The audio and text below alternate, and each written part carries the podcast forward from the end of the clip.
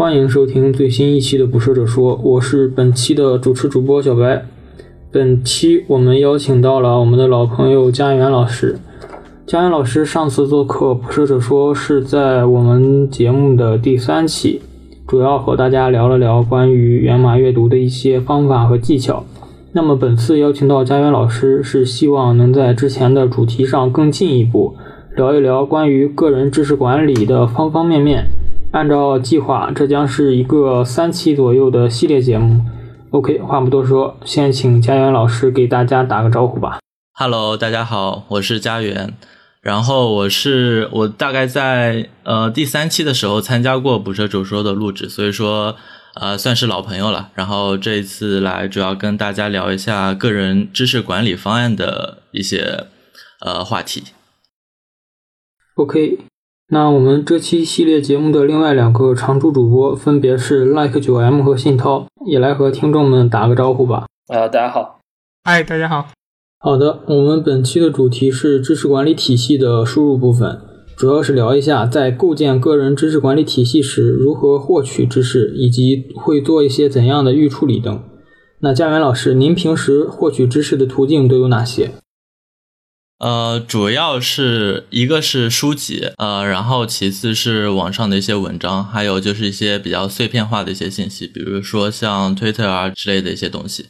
呃，我现在目前主要的输入源是书籍，因为我觉得书籍是一个比较系统的一个输入过程，所以说我现在主要以读书为主。然后的话，那个文章的话，我一般是看到想读的文章都会放到稍后读里面。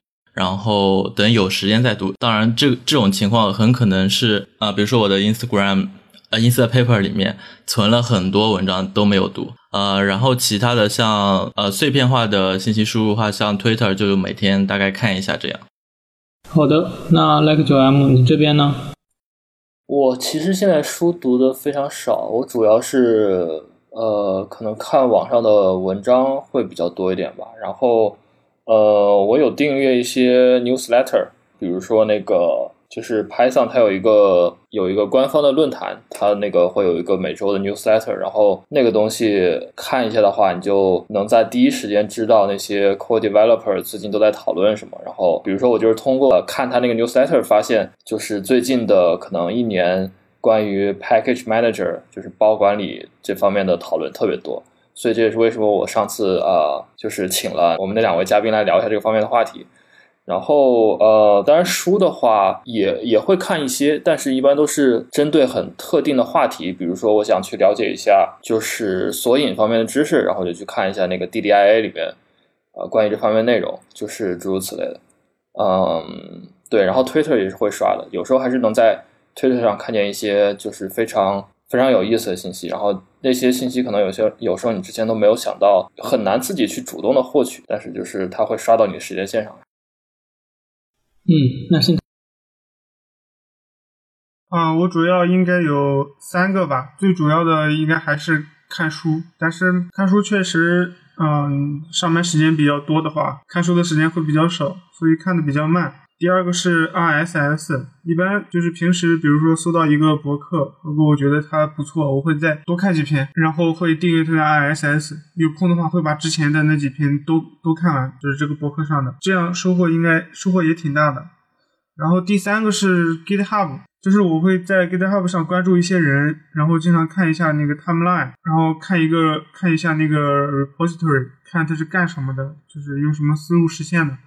然后看到一些比较好的那个质量比较高的，再去看一下它的 contributor 有哪一些，然后再看这些 contributor 分别都在干什么。这样的话啊，就会发现很多好玩的东西。你这个不会很花时间吗？你这个是个递归的过程呀，可以无限无限走下去。啊，对对，这个确实很花时间。这个。对，比如说你发现一个公司，发现微软有个团队他们在搞这么个事情，然后你会发现还有一些别人在搞这么样的事情，这样是确实太花时间了。那这世界上的程序员这么多，对吧？哦，对，还有就是 GitHub 新加了一个功能叫那个 sponsorship 嘛，然后你如果喜欢一个人，你可以看一下有哪些人在 sponsor 他，大家既然愿意花钱给他，那说明就大家对这一方面应该也比较了解。然后你看他花钱给了谁。这样的话，其实也能发现不少资源，就是一些很靠谱的人。我想问一下信涛，那个就是你 GitHub 上，比如说你看到一个比较有意思的项目，然后会加薪吗？然后，然后之后呢？就因为因为我也喜欢逛 GitHub，但是就是像我的那个 Star 那个列表里面，估计有几千个东西了，很多东西都是之前 Star 过，然后后来就慢慢的就基本上就没有看过。嗯，对我 Star 应该有三四千了吧？我我一般是这么看啊，就首先你看一下它那个那个项目的名字起的是什么意思，对吧？有部分还是跟他干的什么事情有关的，然后看一下 description。这两个基本上看不懂，看不出来他是干什么的。有一些能看懂，然后看一下 readme 能干啥。然后如果有有兴趣的话，就看觉得不错的话，可以把它代码 clone 下来。然后我习惯用 vim 看代码，然后看一看。如果觉得就是自己搞过这方面，那就可以把它跑起来，再跑跑看。然后到这个地方就结束了，我就点了 star。我的 star 从来不管理的，所以我我经常给别人介绍一个东西的时候，我得去我 star 里面翻半天。这确实。哎，其实他如果真真的有什么方法能帮助我管理这个 star，我也懒得管理，我基本上点了 star 就完了。对，这这个我觉得是一个很多人痛点，是我也有这样的痛点，所以我我也没有特别好的搜索方案，但是我做的就是说，呃，我会尽可能的保持我的 star 不要太多，就我现在是四百四十个，但是我我我定了一个 newsletter，就是那个 newsletter 它是会。针对你的 star 的你 star 过的项目，然后给你推那个推文章，就相当于是哪篇文章跟你相跟相跟你 star 过的一个项目相关，就会发给你。然后通过那个，我就我就发现了好多我以前 star 过的项目，其实对于我现在没有什么没有什么价值，然后然后我就会去点，然后把它 unstar 掉。就是我会刻意的去 unstar 一些东西，保持它不要太多。就并且我还有一个原则，就是说我会尽量保持我 star 的东西不是。是不容易找到的，就是说，比如说 Jungle，对吧？我我我我可以去 Star，但是我 Star Jungle 有什么意义呢？我随便在 Google 一搜 Jungle，它的那些文档啊，GitHub 全都出来了。然后包括一些很著名著名的项目，比如说什么 Redis 啊，或者就 Jungle REST Framework 或者 C Python，我这种东西我都会刻意的不去 Star，就我只会 Star 那种，就是我觉得我之后可能找起来不太容易的，就比如说一个很小众的一个，但是又非常有意思的一个项目，就是我会着重去 Star 这些东西。嗯，所以你是把 star 当成了收藏，我是把 star 当成了赞同。啊，我是当做收藏的，对。呃，我我补充一点，就是关于那个 star 如何搜索问题，我之前也是，就是这方面一直没有找到什么合适的工具。后来我是把就是这个呃每一个仓库的那个 readme 文件，就是那整个页面给保存下来，就是比如说你用 Evernote 可以把它 clip 到你的 Evernote 里面。然后这样的话，你以后搜索关键词的话，就可以找到呃相关的这个 repo。我一般是用这种方式来进行搜索的。对，但这样就感觉非常傻，就是明明感觉可以有一种自动化的方式，你都 star 了，然后但还非得考下来一次。但是但是理论上这个东西真的不难做，比如说你可以弄一个一个类似于 cron job 之类的东西，它会定时去扫你的 star，然后把那些数据存下来，然后发到比如说你某一个地方。然后，其实我感觉技术上不太难，就是看有没有人做的这个。嗯，是这样的。我觉得到时候还是得看 GitHub 官方后续会如何推进。那好，那我们继续下一个话题。呃，大家平时或多或少都会需要阅读一些专业类的书籍。啊，我会比较好奇，大家是如何挑选这些书籍的？呃。我我先来讲一下吧，呃，专业书的话，一般来说就是比较知名的一些呃领域的书，一般网上你随便搜一下都有了。比如说算法，像算法导论，或者是那本呃 SetWiki 的那那本算法，呃，这种这种类型的书，一般你想看呃哪方面的主题，你在谷歌上搜索一下就 OK 了。我一般都是这样搜索的。呃，另外一种方法是看你就比如说，呃，你喜欢哪个出版社？比如说那个 O'Reilly，它是经常会出一些新书。然后我订阅了它那个 Safari Books Online 嘛，然后它上面会经常有一些新书出来，然后我可能会浏览一下，看有没有什么自己感兴趣的书。那 Like 九 M，你这边呢？呃，我觉得我可能是比较比较随机的，就是说，我觉得当。对我来讲，当你在网上看到的就接收的信息源足够多的时候，你会知道有哪些书比较好。呃，就举几个例子来讲，比如说，呃，有一次之前就就之前我搜那个 dry 那个原则嘛，就 D R Y Don't repeat yourself，呃，这个原则的时候，然后我就查它这个原则是谁提出的嘛，然后发现提出的这个是一本书，就是那个呃云峰翻译的那个，呃，英文名是 Pragmatic Programmer，我不知道中文是啥，呃，对，然后我就发现是这本书提出了。然后我就去搜这本书，然后发现，哎，它正好第二版出了，然后就买了。然后比如说我在那个 Twitter 上关注了很多 Python 的 Core Developer 嘛，然后其中有一个人叫那个 Anthony，呃，Anthony Shaw，然后我关注了他嘛，然后就他就说他一直在写一本书，就是那个 Python Intern C Python Internals，就是讲 Python 虚拟机内部实现的一些书。然后他这个书一出来，我就买了。就是如果你关注某些领域，你能自然的知道有哪些书是比较值得看的。对，我补充一点，就是嗯，比如说你要看哪方面书，你其实是抱着一种主动阅读的目的去看的。那你肯定，如果是主动阅读的话，你肯定会去主动的做一些搜索，而不是啊，比如说你在，比如说你在书店随意浏览这样子，看到哪本书就直接拿回去看了。我觉得这样子的话，这不是一种主动阅读的方式。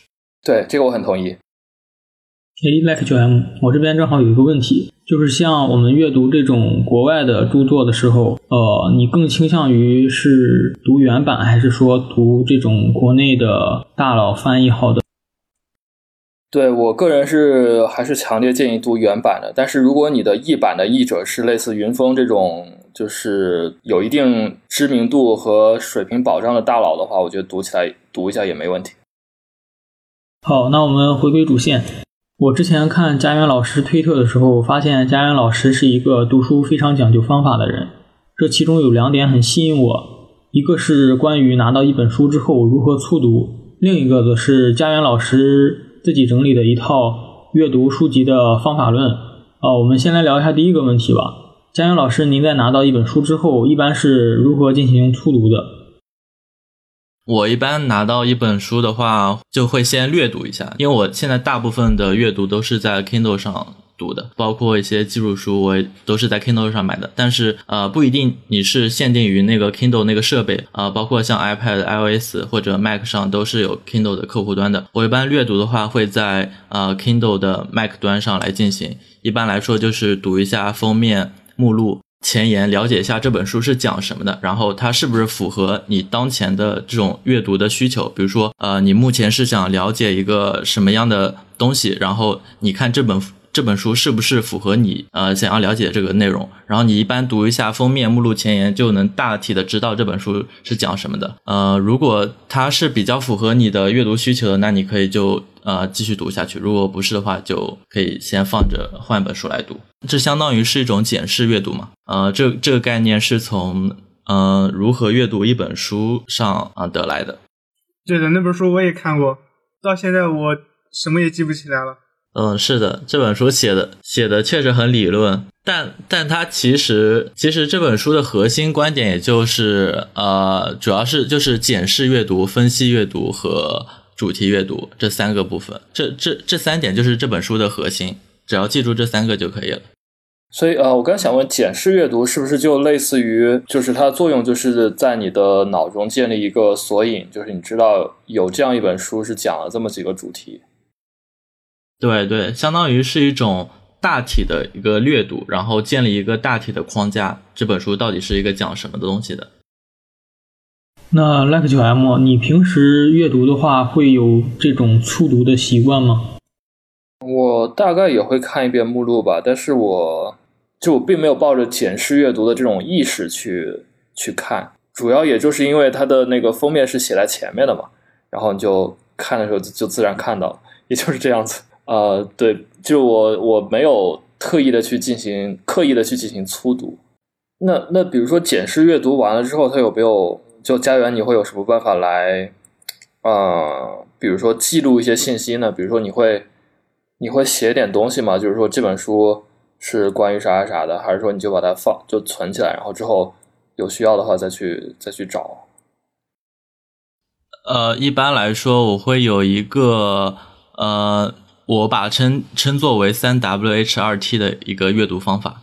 嗯，应该我之前有发过一条推特是讲到这个的。嗯、大概就是你可以在阅读的时候问一问自己一些问题，比如说，嗯、我把这条 Twitter 之后把会把它放在那个那个那个 show notes 里面。我先解释一下这个三 W H 二 T 是什么东西。嗯、首先三 W 是 Why、Who、What，呃，H 是 How。二 T 是 think 和 to do。一般来说，在呃检视阅读的时候，我会呃回答其中的 why、who、what 这三 W 这三个问题。why 的话就是呃读一本书之前，不妨先思考一下为什么要读这本书，就是你带着一个主动的。一个目的去读这本书，比如说我最近我想要深入的研究一下算法，那我可能就会呃，我我的目的就是要去研究算法，那我我就可能会去读一读一些关于算法方面的书，我不会去读一些呃关于其他编程方面的书。那这就是 why why 要回答问题，就是你读书的目的。然后 who 的话，who 的话就是这本书是写谁写的，呃。这个的话，其实就大概了了解一下写这本书的作者是谁。然后，比如说他比较呃权威的话，那就证明你看的这本书可能是呃比较 OK 的。然后第三个 what 的话，what 的话就是你检视阅读主要想要 figure 的一个问题，就是这本书到底讲了什么。那我一般在回答这个问题的时候，会先看一下。呃，目录前言，呃，然后的话会翻翻一些感兴趣的一些章节，比如说我在目录里面看到一些感兴趣的章节，我会去翻一下，随便的翻一下，然后觉得 OK 的话，我会把那章节折起来，然后等到下一步做分析阅读的时候再去深入阅读。这个就是我做简式阅读的一个简单的一个框架。其实这个。这个方式不仅是呃，基本上是适用于所有的书籍的阅读，除了像如呃 fiction 的话，自然不用说。fiction 的话，一般来说，你读小说，小说的话，你也不需要去了解你为什么要读，对吧？你读小说就是读小说，就是可能就是放松消遣。那一般来说，读小说我是不会去按照这这套框架去读的。像读呃 non-fiction 的话，我一般都是按照这个框架来进行阅读的。嗯，而且我感觉它也不光是不光是针对书，你读一篇文章的话，也是可以按照这个来。对对。好，那我们讨论了关于很多读书的话题，我这边就想到了一个很古老的问题，呃，你更倾向于电子书还是实体书？谁先来说一下？启涛，你先说吧。啊，我我大学的时候喜欢看实体书，但是毕业之后搬了两次家，我实在不想买实体书了，我就买了一个那个十三寸的电子书。这个十三寸就跟那个啥，就是就是 A 4纸那么大嘛，所以你看论文就像打印出来的一样，看书也比较好。所以我后来就一直用这个在看书，就基本上没再买过实体书了。对，我感觉我跟你挺像的这个历程，就是我原先也是喜欢买纸质书的，然后就甚至我到美国还搬了一大箱书过来吧，然后但是最近也都是基本有电子版就买电子版了，然后是拿一个十寸的平板来读，呃，纸质书和电子电电子书的就是。哪个好哪个不好，其实网上真的是有特别多的争论。但是我印象比较深的就是，就是那个李如一嘛，他在某一期的播客里面，他就说，就是纸质书的一个好处就是你可以看着它，就是相当于你把一堆书你放在书架上，你就可以去，呃，类似于一个就检视阅读这种感觉吧。就是你，比如说你看到这个书，你就会回想一下这本书里讲了什么呀，然后。就是呃，你读这本书的感受啊之类的。然后，但是如果是电子书的话，你就没有这样一个就是可视化可以供你去检视的这样一个环境。呃，然后我想一下，我觉得还挺有道理的。对，好吧，你们赞同？我不是很赞同，因为我经常检视我的文文件夹上看一堆文件名，我在想他说了什么，我感觉是一样的，而且阅读起来也是一样的。那多没有多没有情调啊！解释文件夹多没有。我是把书放在 Google Drive 里面，然后有一堆呃目录，就是把它们分一分。而且 Google Drive 很很牛逼，就我不知道为什么，不是我不知道怎么怎么做到的，就是你随便搜一个东西，基本上就能马上搜到你想要的书，即使它里面可能甚至都没有那个关键字。我感觉他把 Google 的搜索技术已经搞到 Drive 里面去了。我觉得不太一样吧，我也有，我也我也是把书放在 Google Drive 上，但是就感觉就我不太会，就是去就是开一个就经常去看有哪些书，就感觉嗯，对，可能我没有这个习惯吧，对。哦，我我其实是比较喜欢读纸质书的，因为纸质书的那种，首先它是有一种触感，你是可以真的抚摸到它的。然后纸纸质书比电子书，呃，最好的，我觉得最好一点，它是可以闻的，你可以闻到它的书的味道。我觉得这个是一个非常呃，怎么讲？虽然说这个闻没有什么没有什么用处，但是是一个体验非常好的一个东西。然后的话，呃。纸质书的话，像刚刚那个 Like 九 M 说的，是放在书架上，你可以不断的去看它，然后有一些什么新的想法，对吧？啊，即使你不去读这本书，你光看它的书籍，你你也可以产生一些新的想法。我觉得这个观点其实是很好的，因为我之前在那个 Farnham Street 那个博客里面也看到过这种观点，他把它称之为 Anti Library，就是那些你买了却没有读的书。会成为你的 anti library，虽然你没有读它，但是呃，你把它放在书架上，当你不断的看它的书籍的时候，你就你就能够产生一一些想法。我之前也有发也发过一条 Twitter 来讲这个东西。anti 是哪个？是那个反那个的那个词吗？A N T I。为什么叫 anti library 呢？其实我也不太清楚为什么叫 anti library。anti library 大概就是那些你买了没有读的书，就叫 anti library。OK。然后的话，其实的话，如果你用 Kindle 的话，你在那个 Kindle 的 App 上也是可以看到你的书的。但是，比如说我这我 Kindle 里面大概有接近两百本书了，其实也是有一个这个书的一个展示的。但是的话，这种的话你没办法随时随刻的，比如说一般来说你书呃书架上放的书，你去看它都是那种不经意间抬头可能看到。你 Kindle 的话，你就需要刻意的把这个 A P 打开，然后上下翻。我觉得这个就失去那种随意的随意的一览。然然后产生一些效果。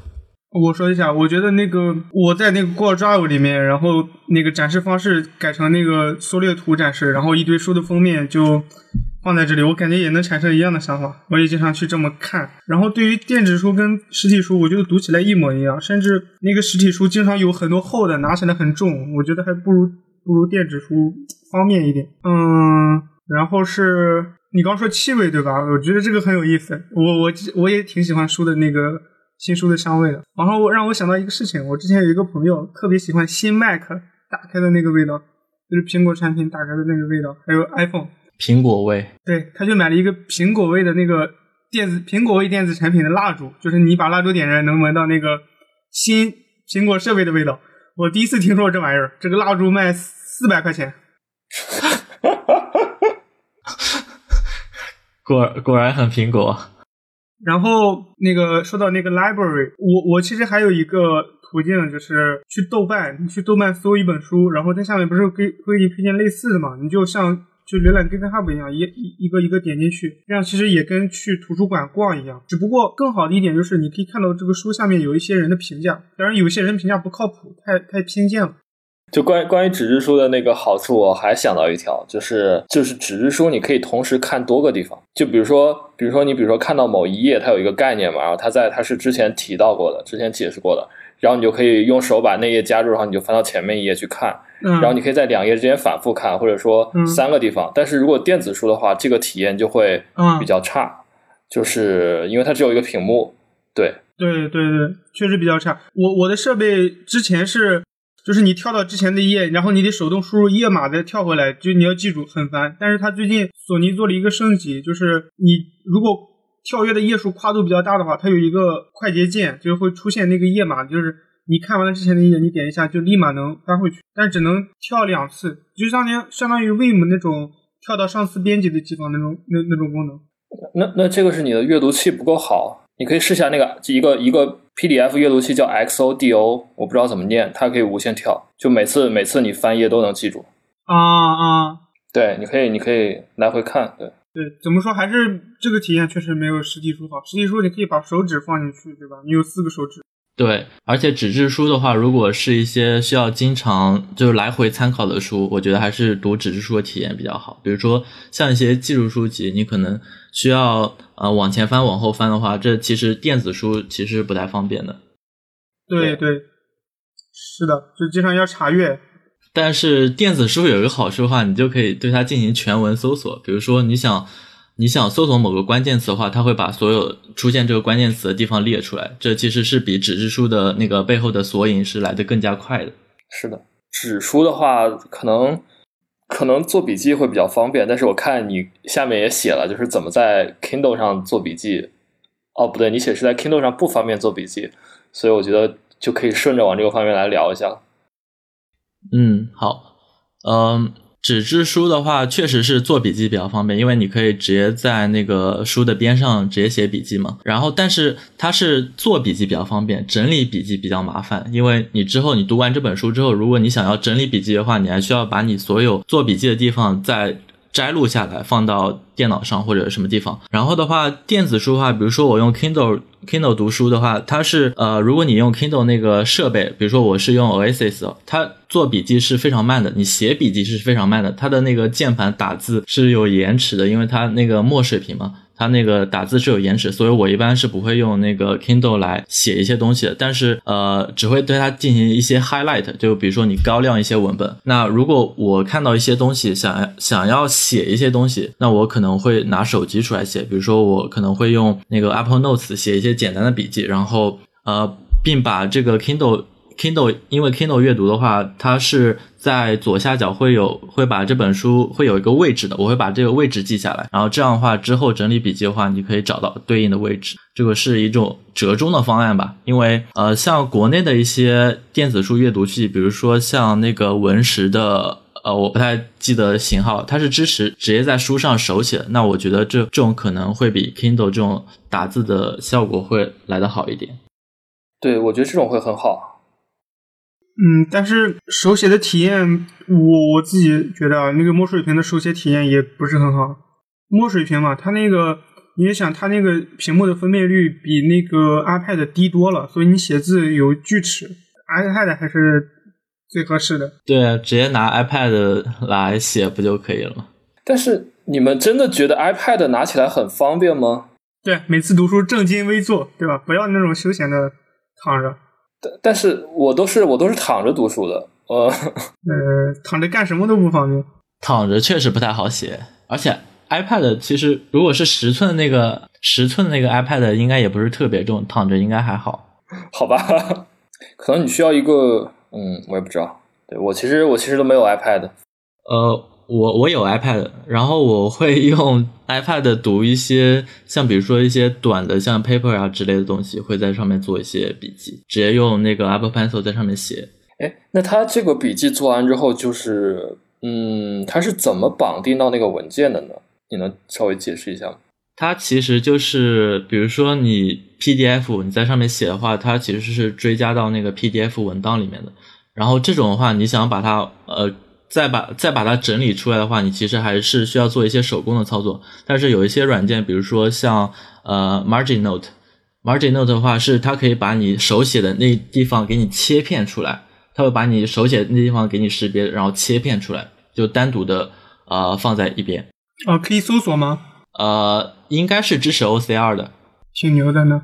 对这个，这个就涉及到一个更大的问题，就是我现在就是我们聊到这，我有一种感觉，包括我有时候平时也会这样想，就是就是其实我们是被这种数字的格式给限制了，就是现在的已经有的格式其实并不适合你去阅读、做笔记，然后整理，它只是为了阅读而而发明的，就是它就它就不适合做笔记。说白了，可能我们。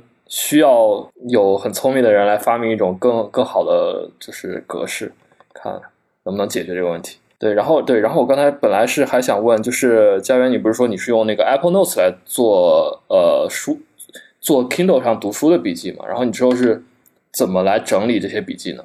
呃，一般的话，我读完一本书，比如说像读一些实用类的书籍的话，我读完一本书可能会先放一周，就是等到你。对这本书的印象比较淡了之后，然后再去整理他的笔记。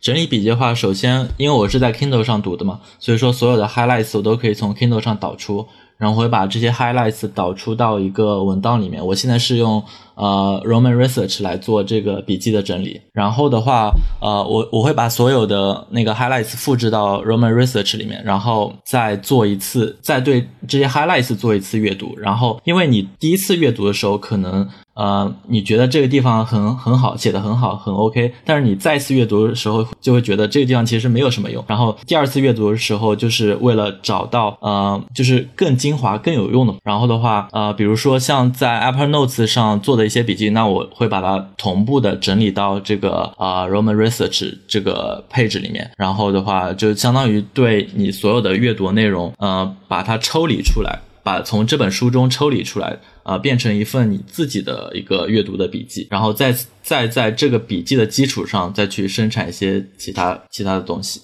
哇，就我感觉你这个层次结构好，应该怎么说？好好精细啊！就整个 workflow 非常完善。对，就是你有一层，你有一层缓存是你的 Apple Notes，就你的 raw data 是你的书，你的缓存是你的 Apple Notes，然后你的数据库是 Roam Research，可以这样理解吗？对，差不多是这这种概念。对。这这个真的很有意思，相当于我是借鉴了一个 GTD 中的一个概念，GTD 啊就是一种时间管理的一种理论嘛，它里面有有一个 inbox 的理论，就是嗯就是你所有所有大脑中想的，比如说你突然突然冒出来的事情，都先不要把它先不要去做，而是把它放到这个 inbox 里面，然后稍后再处理。然后我这边相当于我的 Apple Notes 就相当于是我阅读的一个 inbox，我会把所有的。呃，阅读过程中做的一些草稿的笔记全部丢进去，先不去出，先不去管它，然后等到呃去整理这本书的笔记的时候，我再去一一整理。哎，那你会，那你这个整理笔记的时机是怎么选择的呢？你是比如说每周会整理一次呢，还是怎么样？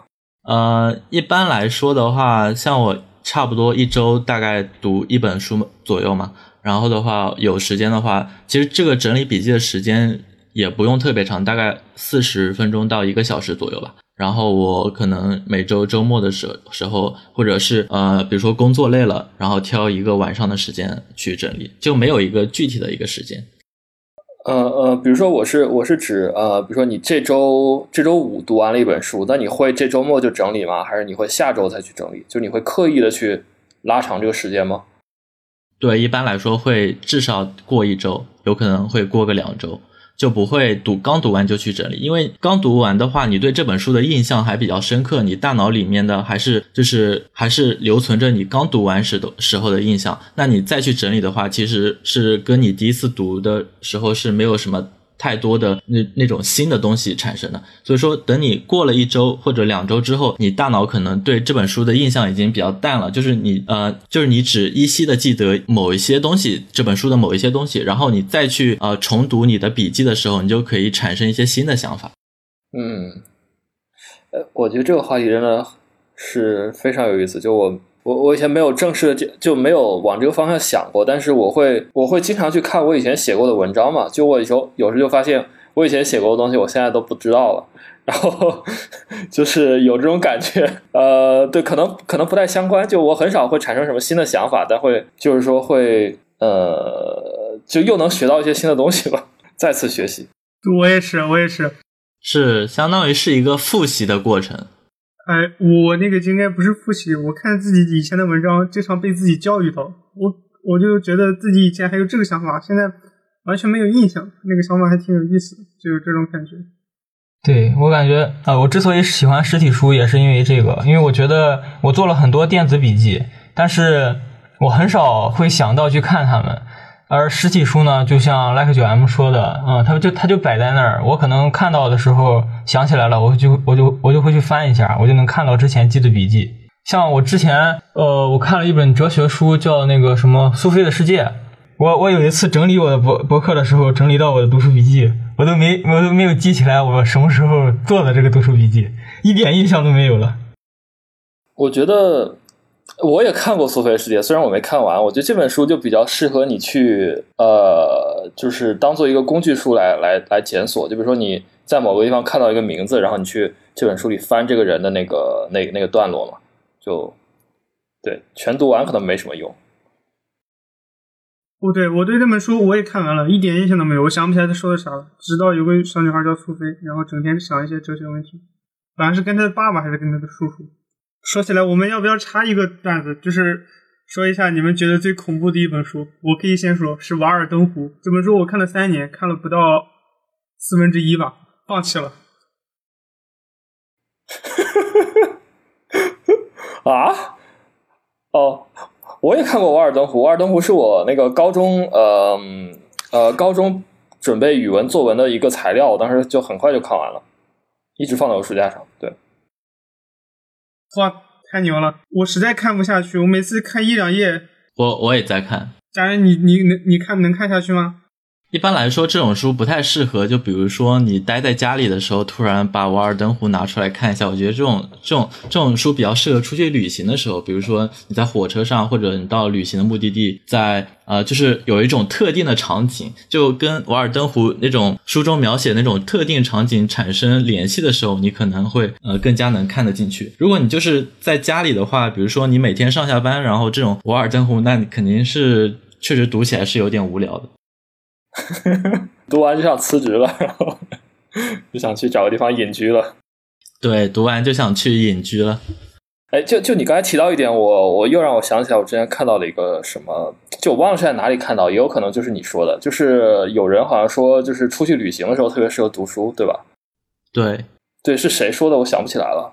好是个很有名的人，就是我也是有这种感觉，就是有就是有就有时候你在家里反而因为你有太多事情可以做了，你可以去打游戏，或者你可以再去呃就是写代码或者怎么样。但是你出去，比如说你在火车上或者去什么地方，呃，反正就在就在外面，你可干的事情就相对少一点，然后你就反而有时间读书。我深有感触，就是之前就是去公司去北京参加年会嘛，然后。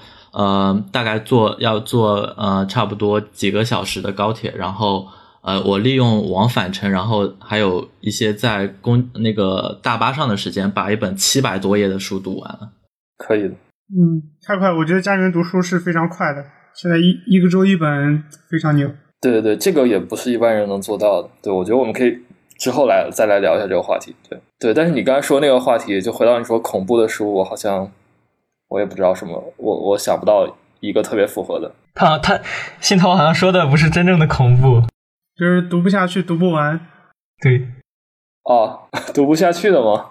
呃，一时半会儿可能也想不起来了。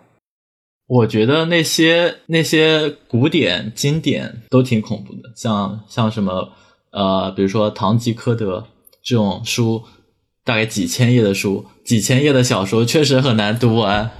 这种古典小说，当然《堂吉诃德》应该还算好，《堂吉诃德》它是一个类似于金庸小说那种架构的那呃一个小说，它其实读起来还好。但是像什么其他的，像什么《飘》啊呃之类的一些书，真的有点读不下去。百年孤独，哈哈，百年孤独。哎，百年孤独，百年孤独，其实我读完了，我感觉百年孤独你读到二分之一往后就非常有意思了，就是前面那个枯燥的部分都忍受过来。然后我当时读《瓦尔登湖》，我也想把《百年孤独》的这种经历给复制到《瓦尔登湖》，结果发现我连四分之一撑不住。对，可能就是有的书适合你，有的书又不适合你。对，我觉得就没有一个普遍的标准。而且其实读书没有必要从头到尾都就是一页一页的都读完。像《瓦尔登湖》的话，这种每个章节每个章节它其实是呃联系不是特别大的，可以其实可以挑自己感兴趣的章节去读，不一定要从第一章读到最后一章。啊，我感觉对我来说比较恐怖的就是一些专业书，就是自己学的东西还好，特别是一些，比如说我我有一本我同学给我推荐的，叫薛定谔写的《生命是什么》，我当时以为是一个科普书，我就听了，我就我就信了他的话买过来了，结果它里边讲了好多的东西，嗯，都用了一些专业名词，也不算专业名词吧，就是一些反正我之前没接触过的东西。我就感觉读起来就这种书读起来很吃力，就很容易的就打击的我就不想再读下去了。我我好像就把就是序言，他那个序言我都没怎么看完。还有那种社会学的书也是，就是他会他会讲他会讲一些很多的定义之类的东西，就感觉比较劝退，也或者说比较恐怖。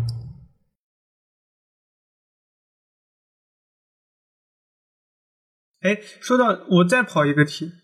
就说到那个跟专业不相关的，我推荐一本曼昆的那个，好像是叫《微观微观经济学》啥的，就反正就讲微观经济学那本书，那个经济学专业嘛，但是读起来非常的科普，我感觉大家有兴趣可以试一下。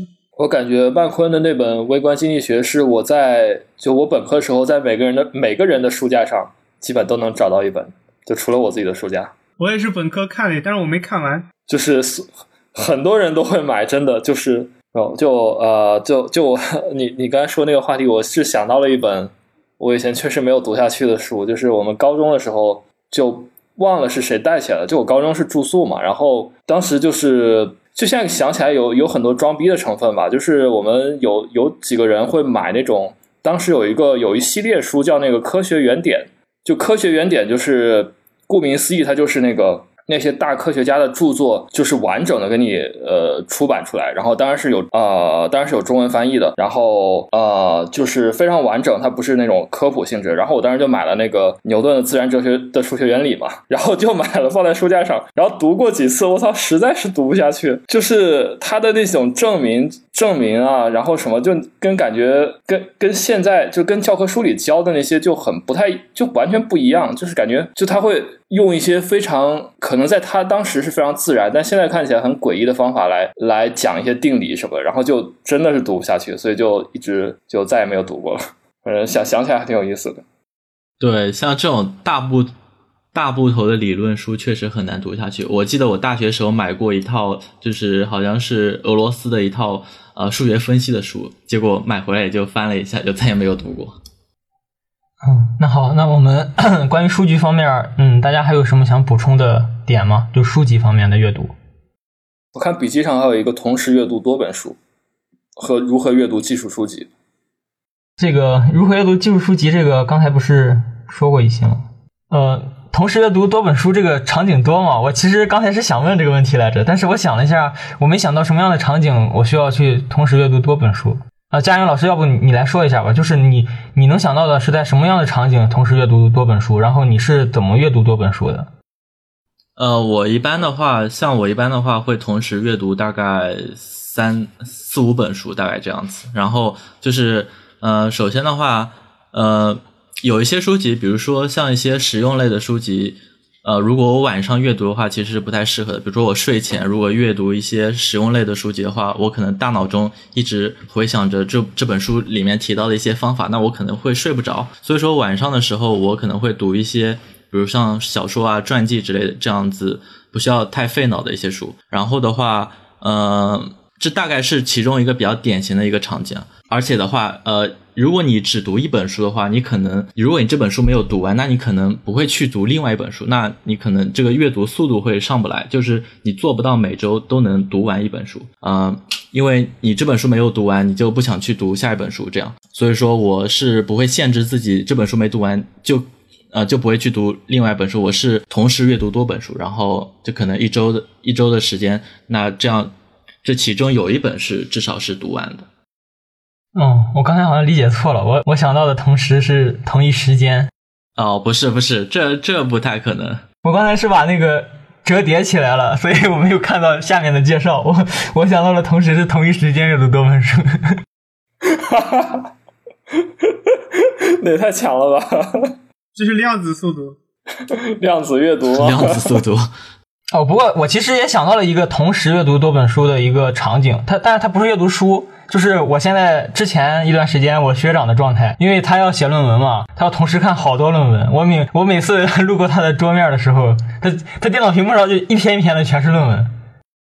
对，写论文肯定肯定是这样的。对，感觉这种可能算是一个，但是它它不是书，书好像同时阅读多本确实有点难度。就是刚刚说的如何阅读技术书籍，好像没有好像没有怎么详细的谈啊。对，我们可以再再再说一下。那佳云老师，你先来吧。就是你会呃通过什么样的方式来阅读技术书籍？呃，首先还是之前提到的主动阅读嘛。就是你如果阅读一本技术书籍，你是呃有一个什么样的目的？比如说你是学习某一个具体的哪方面的技术，那你带着这种问题去读这本书的话，那你的话，那你就。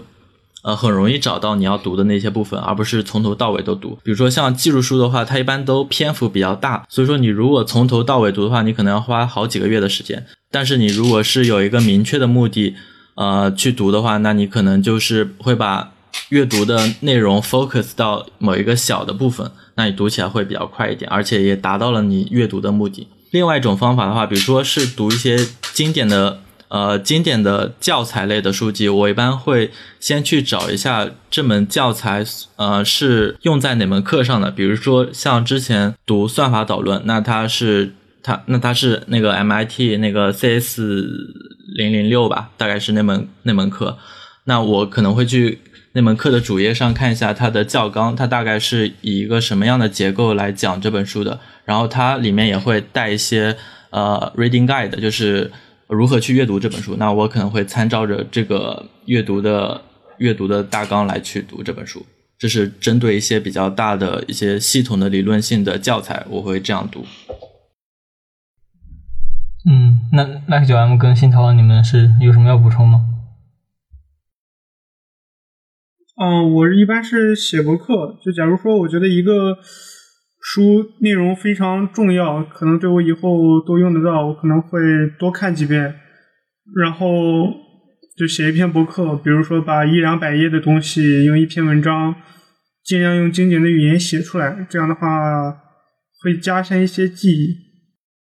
嗯，哦，我发现我真的是，我感觉这方面是我的一个缺点，就是我不太。啊，我不太会去抱着某个目的来读书，对我一般读书都比较随意，就是而且我还特别死脑筋的那种，就是佳言老师刚才说的，我一般是我不读完一本书，我很少会去读下一本，对，然后所以说我读书，我无论读什么样的书，大概过程都一样，就是我会先先先粗读一遍，粗读完了之后，我就开始基本上就是开始从头往后翻，然后。然后我翻到哪里，我就我我读书的过程一般都是拿着笔，然后就因为我比较喜欢实体书嘛，我读的书也一般都是实体的，我就会边读边做笔记，这样对。这这个其实很不好，这个不提倡大家这样做，对。而既浪费时间又那个，就是它没有什么目的性嘛，所以说很难去解决什么实际性的问题。然后我最近也是在也也是在强制性的去改我这个这个毛病吧，应该算是一个毛病了。其实没目的读书挺幸福的。比如说有一些书，最近发现了一本叫《一行 Python》，这本书整本书就是教你怎么用一行 Python 来解决一些问题。这本书我感觉读完了完全没有用，但是挺有意思的。写了很多 Lambda，很多很恶心的代码。我感觉我们要被人吐槽了，就是程序员的消遣就是读一行 Lambda。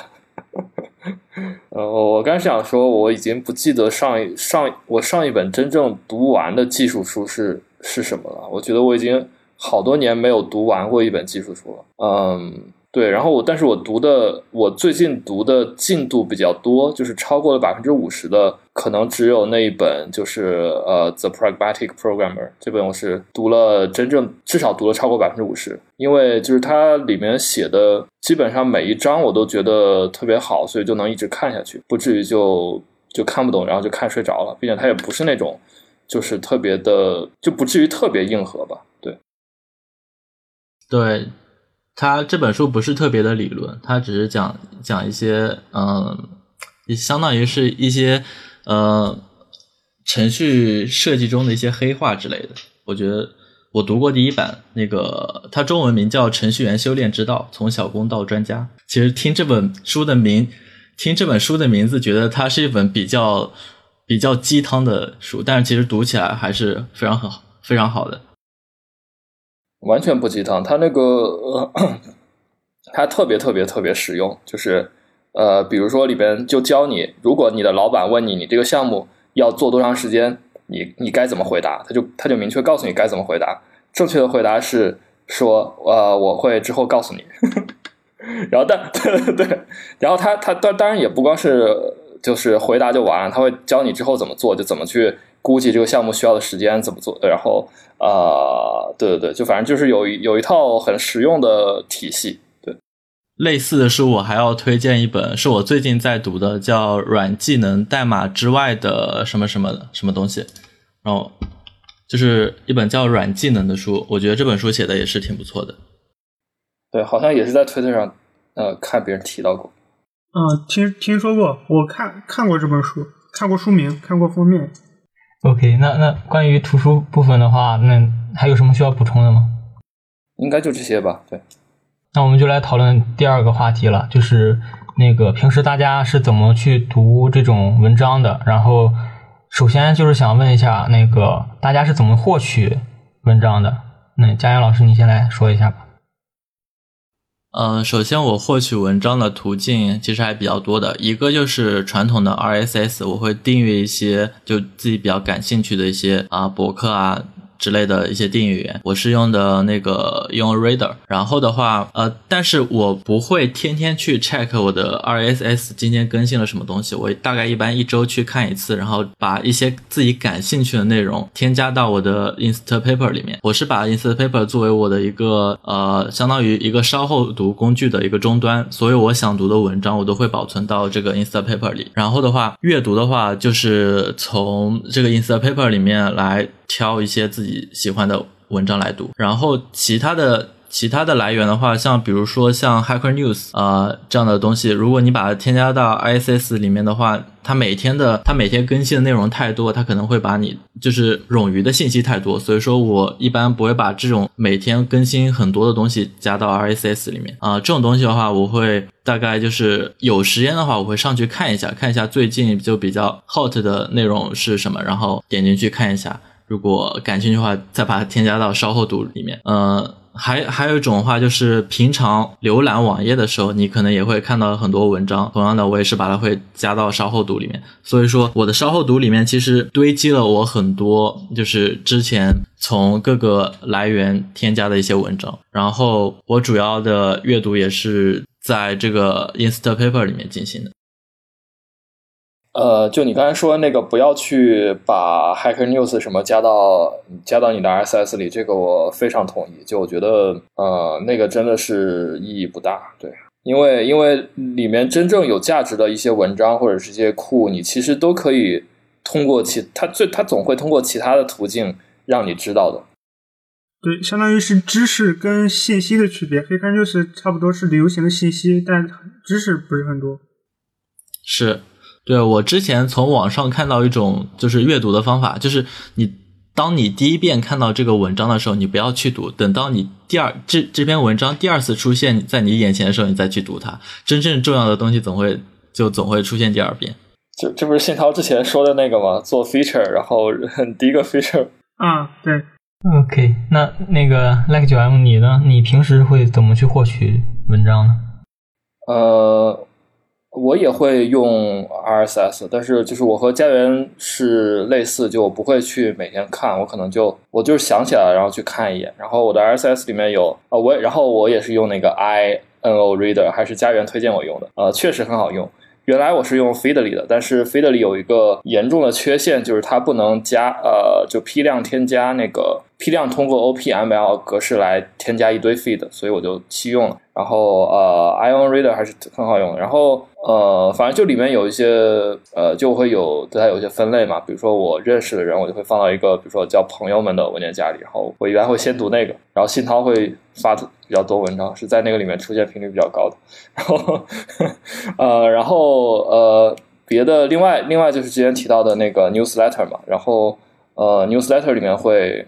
呃，就是会有一些会有一些文章，然后呃呃对，然后呃别的别的好像也没有没一时想不到什么特别的，就我不会去比较少去那种主动找找文章来。读就一般就是可能 Google 里搜一个什么知识的话，然后搜一个什么知识点，然后你搜到一篇文章就就去读了。然后关于那个稍后读的功能，我原来一直是用呃印象笔记里的标签做的，就我有一个专门的标签是就稍后读。然后但是我最近会用 Telegram 比较多，就我不知道我这个就 Telegram 用的功能对不对？就 Telegram 里面有一个叫呃 Saved Message，就是就是你可以给他发一个链接，然后。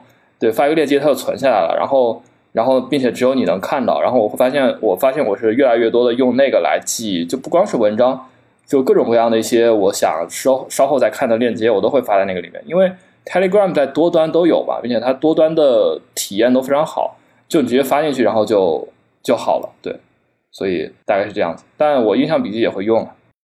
嗯，OK，那那新涛你呢？我也是看 RSS，然后。啊，还是看到如果有意思的博客或者什么，都会去把相关的文章看一看的。比如说经常看知乎的专栏，但是我其实不推荐大家在知乎上写东西。就看到知乎的专栏有一个比较不错的，会把他们顺着看一遍。但是文章它的问题就是，嗯，大家都是一个知识点一个知识点的去写，不是很系统啊。比如说我最近看了一个 TypeScript 的专栏，我发现他讲的大多数东西我都搞不太清楚，因为我没系统的学过这个语言，甚至我都不知道他在讲的是 TS 里面的东西还是 JavaScript 里面的东西，所以。嗯，这个还是感觉有点缺陷吧。嗯，我感觉你看 RSS 或者是去看专栏，呃，如果是你了解的领域，呃，还是比较好的。但是不了解的，还是系统的先打好打好基础，看点书啊，这样会比较好。不然的话，其实看了我我现在觉得是有点浪费时间，真正能消化的东西很少。不了解的领域，对文章不适合系统的学东西，我觉得啊，是吗？我我来说说我吧，我其实正相反。我我感觉我读文章就是那种目的性特别强了，对，就是我一般会怎么样？就像我昨天，我昨天在在读那个 WSGI 相关的东西，那最先想到的就是那个 PEP 三三三和 PEP 三三三三，但是我一看 通篇英文头都大了，然后我就我就顺着这个去谷歌里搜索搜索他们相关的那个。博客也好，或者是他们在别的地方发的文章也好，我就会读一系列的这些文章。先通过他们这些文章，对这个，因为别人的文章都是总结性的，他们会很好的替你总结一些一部分东西。我就会把这部这一部分文章先读完，我就对这个 WSGI 有一个呃总体性的总体性的认识了。这样的话，我再去读这个 PEP 的过程中，就感觉会省不少事儿。对，因为。呃，它可能牵扯到很多很多的呃其他一些我没听过的名词，可能在那些文章里都会帮你已经总结好了。你再去读这个 PEP 的时候，你就会感觉很轻松。对，而且我我好像学的大部分的呃技术内容都是通过就是这种呃视频和文章来的。对，嗯，对，因为 WSGI 其实相基本上没有一本书会专门去说这个，它的面比较小。就适合这种一篇文章一篇文章的去去学习，先看 PEP，然后再看一篇别人的文章。但是像一些比较大的东西，比如说 HTTP，那你只看博客的话，你可能一博客都教你 get 跟 post 有啥区别，然后一些很边角的东西就不会系统的告诉你，嗯，不会像一本书那样就告诉你为什么要有这些东西，这些 header、body 啊这些东西都是为了为了什么设计的，要设计出来干嘛的。哦，这个这个是有的，我我我我推荐你一个叫 MDN，你知道吗？啊，和那个 Mozilla 的是吧？Mozilla Developer 的。对对对对对对对对，MDN 它那里边对 HTTP 介绍的还挺详细的。对，那那就相当于一本书了，因为那个内容太多了，你得按照目录挨着看，对吧？就就你不是那个已经不是一篇文章了，那个是很多篇文章了。对对对对，是的。啊，对对，我就喜欢这种，就是。他们，他他，因为他那个就是一个非常好的知识库，就是我理想的一个知识库，他给你整整理的特别详细，然后你有什么需要去了解的点，你就可以去针对那个点去详细的去阅读。对，像像 MDN 这种这种，相当于是一个文档库，我觉得写的挺好的。还有一个就比较推荐微软的文档，写的也特别好，像我之前看。看一个 API design 的一个一份文档，微软写的，就是那个 Azure 里面的一篇，呃，关于 API design 的，写的非常好。对我我在学 TypeScript 的，基本上就看微软的文档，它微信也是微软出的嘛，我觉得写的特别好。为什么会有这种反差呢？就是我反而就是觉得这种文档类型的东西吧，就是我读起来就感觉很很很舒服，但是像技术书籍这种东西的话，感觉有时候读起来就挺吃力的。嗯。就文档还是它的目的，还是把它这个项目的东西怎么用给说明白，就是用法。但是书籍肯定不能光说用法，对吧？它会延伸一下，就讲你它为什么这么设计，这么设计有什么好处。那别的其他的项目是怎么设计的？他们这样设计有另外的什么好处，有什么坏处？这样对比一下。起码我看到比较好的书都是这样。当然有一些书也是就有点写成文档了，就没什么意思了。我是这么感觉。呃，我这边补充一点，我就是如果想要学习某个新技术，用到一方一些方法，我可能是首先我不会去读这个文档，我可能会先去 YouTube 上搜索一下关于这个东西的一些视频，比如说，呃，就像刚刚讲到那个 WSGI，我可能会先去 YouTube YouTube 上搜索一下这个 WSGI，然后一般来说，像呃 PyCon 之会之类的，这这些都会都会有几个 talk 是讲到这个东西的，然后我会。大体的把那几个 talk 看一下。那一般来说，PyCon 上的 talk 都是从呃基本讲到深入，所以说你看完那几个 talk，基本上也对这个 WSGI 有有了一定的深入的了解了。这个是一个比较快速的一个学习一个新东西的方法。对，这样也这样也不错。我也经常去看视频。是的，是的，这个我相当同意。就是我，我觉得，我觉得，我一直觉得。深入了解一个技术主题，最应该说最有效率的方式吧，就是就是去看呃 talk，因为因为他 talk 里面基本上，首先他讲的人呢，一般都质量比较有保证，然后他会给你总结的比较好，就是由呃由浅入深，他会他一般都是假定你没有相关的知识嘛，然后就会给你呃慢慢的引入，然后最后会。讲到一些比较比较深的呃比较深的地方，然后一般一个 talk 可能也就二三十分钟，然后你就能对这个领域有一些有一个比较全面的掌握吧。就我觉得真的是挺好的，对对。但是这又其实又涉及到那个问题，就是怎么去看英语的那个 talk。我感觉我们应该出一期程序员如何学英语了。对对，我很需要，我很需要。对，因为我发现我们之前讲的技术书跟视频啊，可能都是基于英语的。我感觉文章其实也有很多英语的，对。哦，文章其实还好，文章它毕竟比较好那个做笔记，然后比较好分析，比较好翻译。但是如果视频的话，你像那种 YouTube 上的那种有字幕的，其实也还好吧。如果碰上那种，但是现在好像都有那种自动翻译了，就是机翻。对它，但如果是之前的话，碰上那种没字幕的就很头大。对，这样就只能暂停一句一句的听。我之前去听了 Redis 那个 Client Cache 的那个 talk，我听了两天，真的是两天。对，OK，那对于文章这部分的话，那个大家还有什么需要补充的吗？呃，文章其实其实文章，呃，我看家园列的很多东西，其实和文章的整理是相关的。就是说，文章你读是一方面，然后你的你存下来整理又是另一方面嘛。呃，然后这个其实我一直以来是基本上只用印象笔记的，就。这个也是也是没有办法，就是说印象笔记它的迁移非常的，它没有一个很好的迁出的方式，就是它迁出的时候标签数会丢失，所以你也没有办法去换到别的，就只能一直用。但是目前还 OK 吧。然后我的印象笔记里已经有，呃，我是从一二年开始用的，有七千多篇文章，呃，可能标签至少也有得有，呃，至少超过五百个标签吧。然后。呃，就是我印象笔记用的最多的就是那个剪藏，就是那个 Web Clipper，然后你可以把一篇文章，对，你可以把一篇文章抓下来，然后然后存下来，然后，并且我也会用印象笔记去，就是做一些自己的笔记，呃，就是就相当于把两个东西存在同一个地方。然后，嗯，主要的文章我是这样子来整理的，对。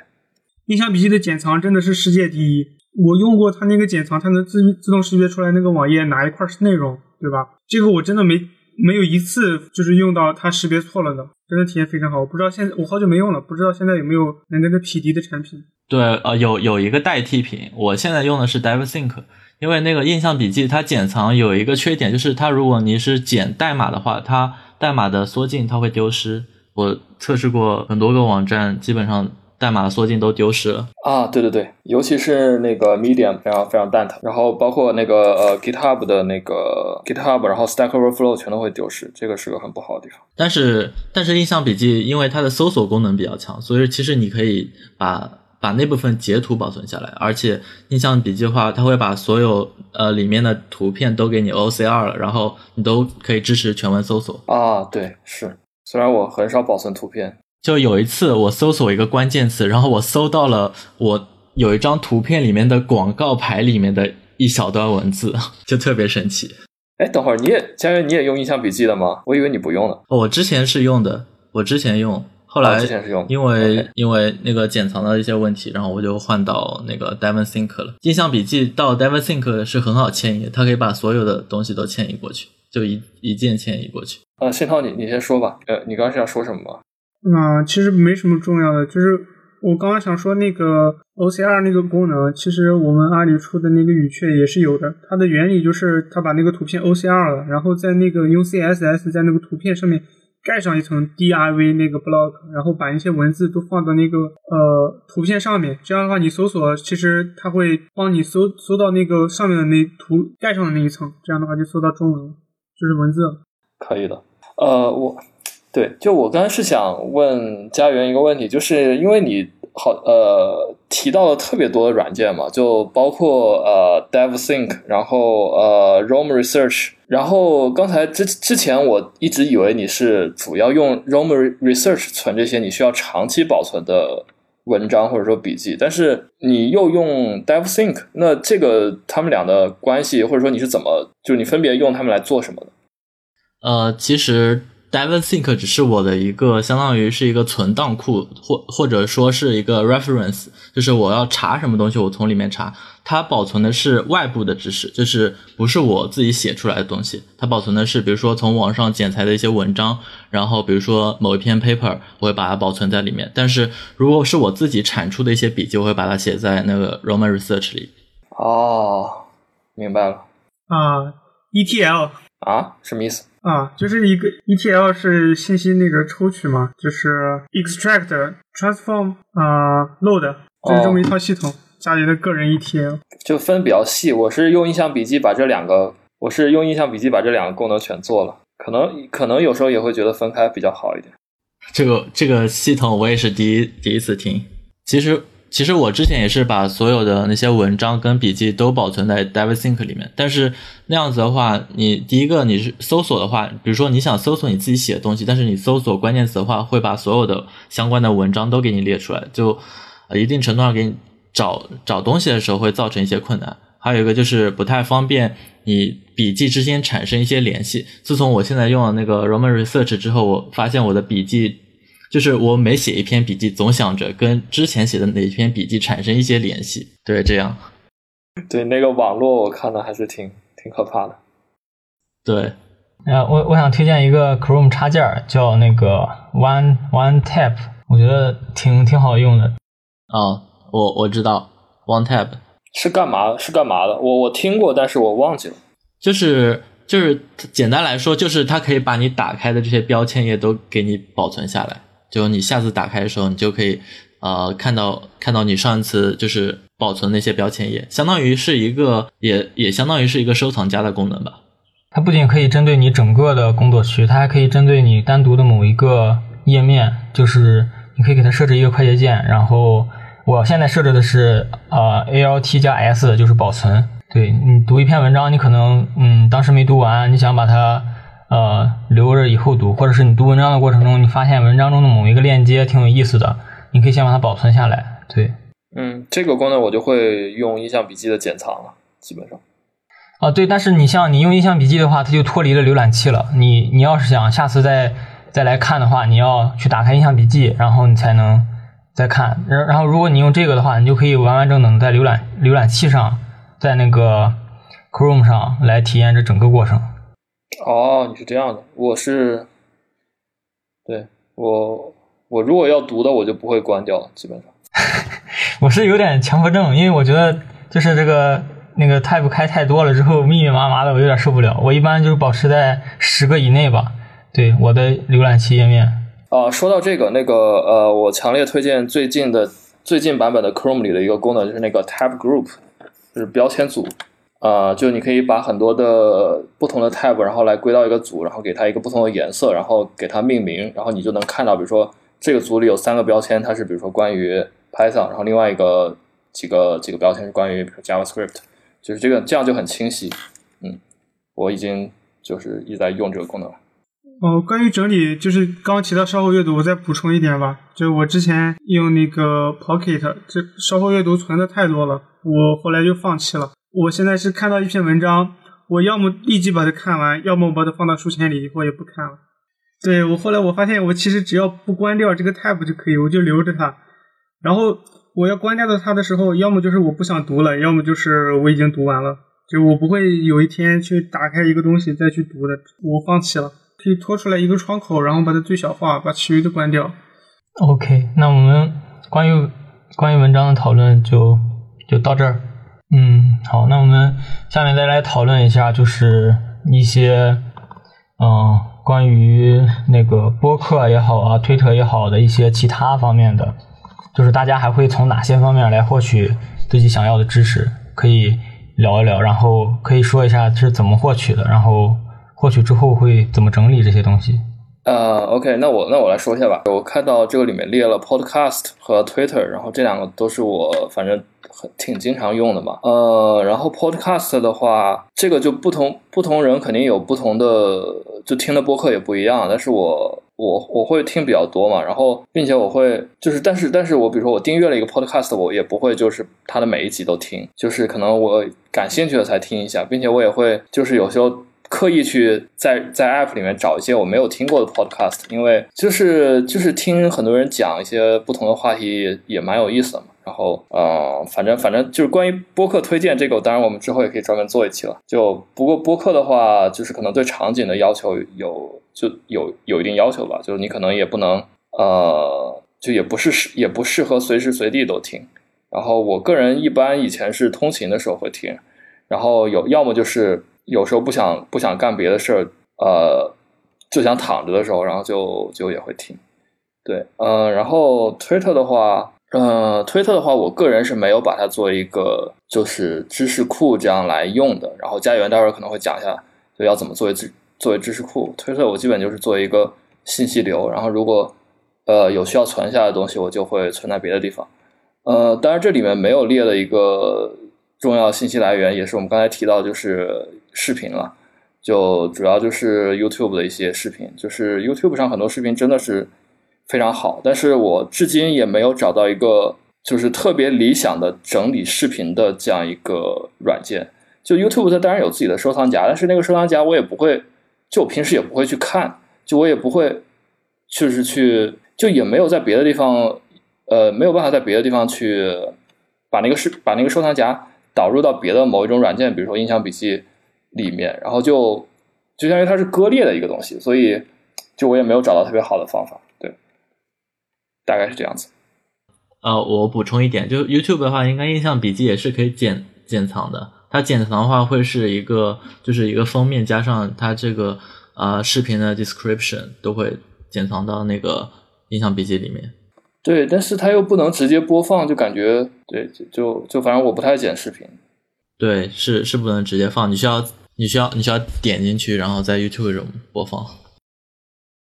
嗯，我来说一下，其实我我发现那个我我也是经常看 YouTube 上的视频，但是我其实已经也是放弃整理的一种状态。我看到不错的视频，我就点个赞。如果我后面想再回来找一下，我可能要在我赞过的视频里面挨着找。然后推特也是，我关注一些人都不是特别，就没有什么太大的考虑。我可能因为一条推特感觉很有意思，我就关注他，所以。推特的信息流跟 YouTube 都是，还有 GitHub 都是一种爆炸的状态，我也放弃去整理它们跟那个啥了，就就看到一个信息，要么立即消化，要么要么以后也不会再看的这样一种状态。然后 Podcast，我我再说一下那个 Podcast 跟视频，我基本上额外的信息的话也都是这样啊。Podcast 这个做个怎么说呢？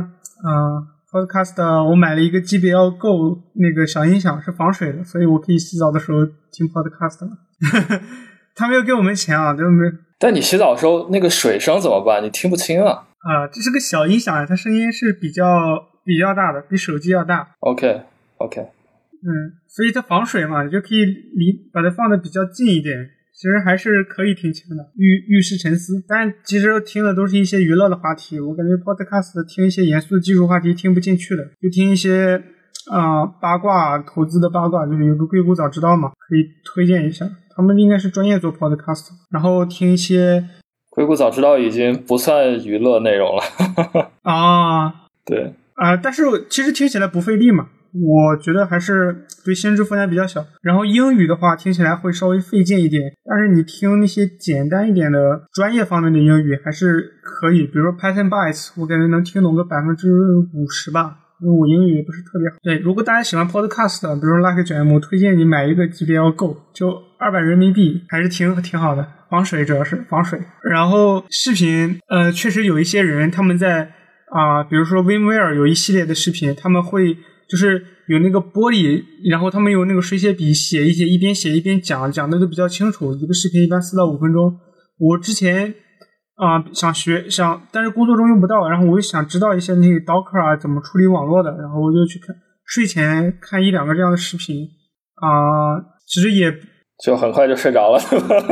对对对对对，也不是很费力。对，因为他们讲的确实挺清楚，尤其是尤其是网络，我感觉网络，嗯，视频应该是学起来性价比比较高的，因为他们都一边画一边讲。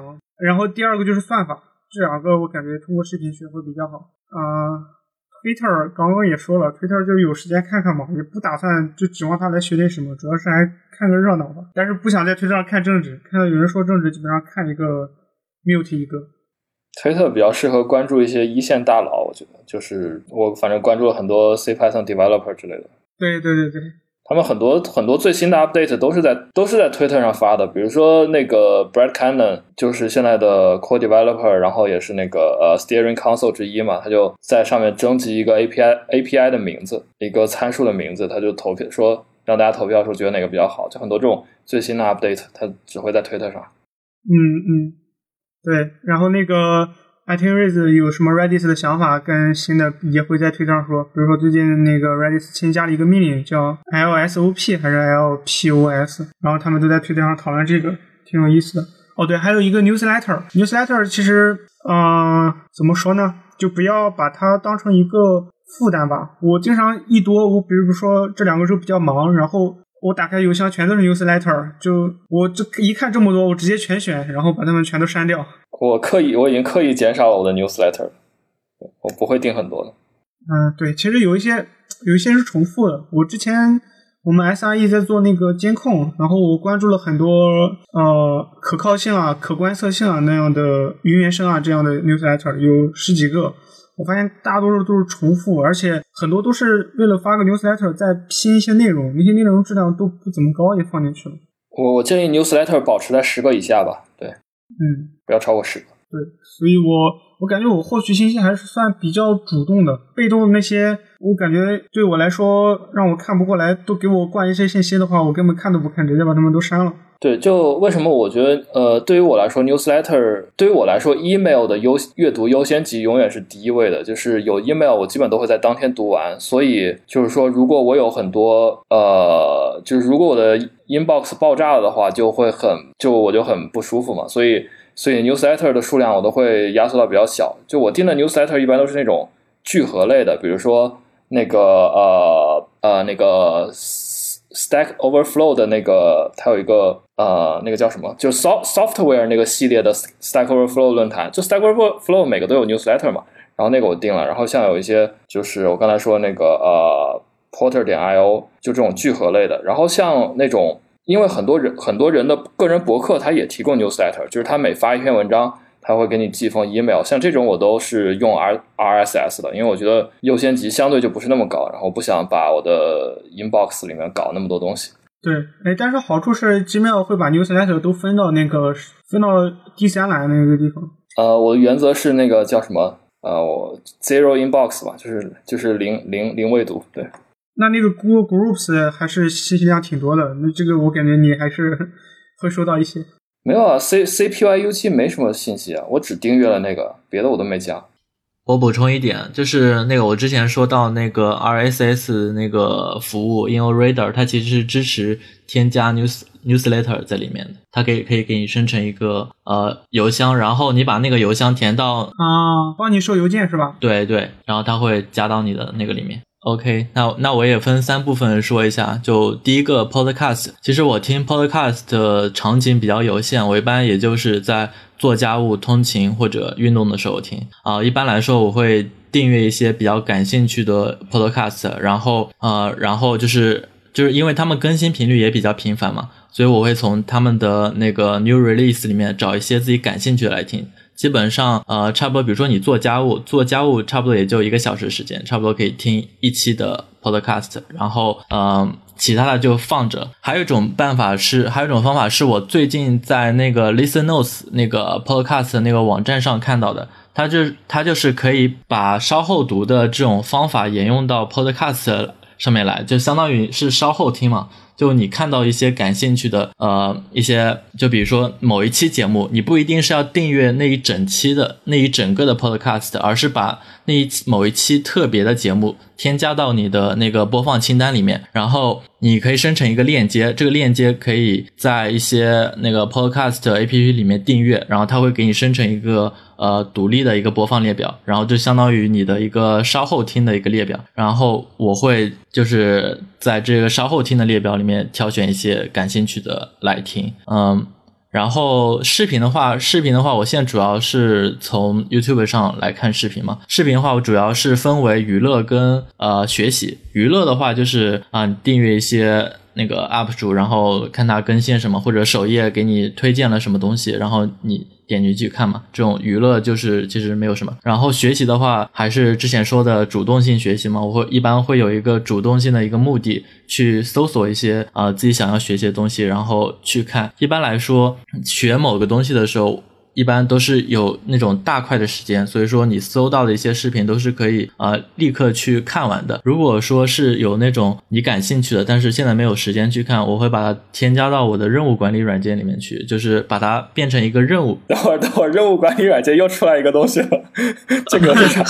就是就其实就相当于一个 to do list 嘛，就是一个 list，就是你代代办的清单嘛，就。这这部分我们先不去管它，就是把它放到你的 to do list 里面，就然后安排一个时间去看，或者你就不去看它。如果它不重要的话，你就可以不去看它。然后这个是呃我在处理视频的时候的一些方法。然后其呃像 Twitter 的话，我这边提到了，我会把 Twitter 作为自己的卡片知识库。一方面我是呃，如果你关注我 Twitter 的话，你会发现我很少发关于生活相关的一些东西，我都是发一些自己的一些想法或者一些思考什么东西，因为。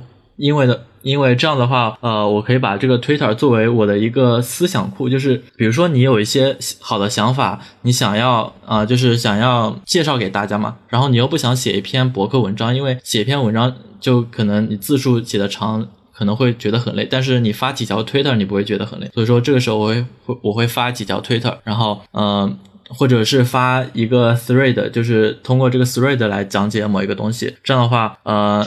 然后我会我是在 Alfred 里面创建了一个搜索，它可以搜索我所有的 Twitter。然后我如果想要呃想要搜一个我之前就提到的过的东西的话，我可以快速的找到我之前发的这条 Twitter。对，大概就是这样的一个用法。这这个很好，这个很好，我之后肯定会用上。因为之前有人问我说你以前提到的一条 Twitter 是是什么，然后还翻了半天才翻出来。对，然后就是我突然发现我们有。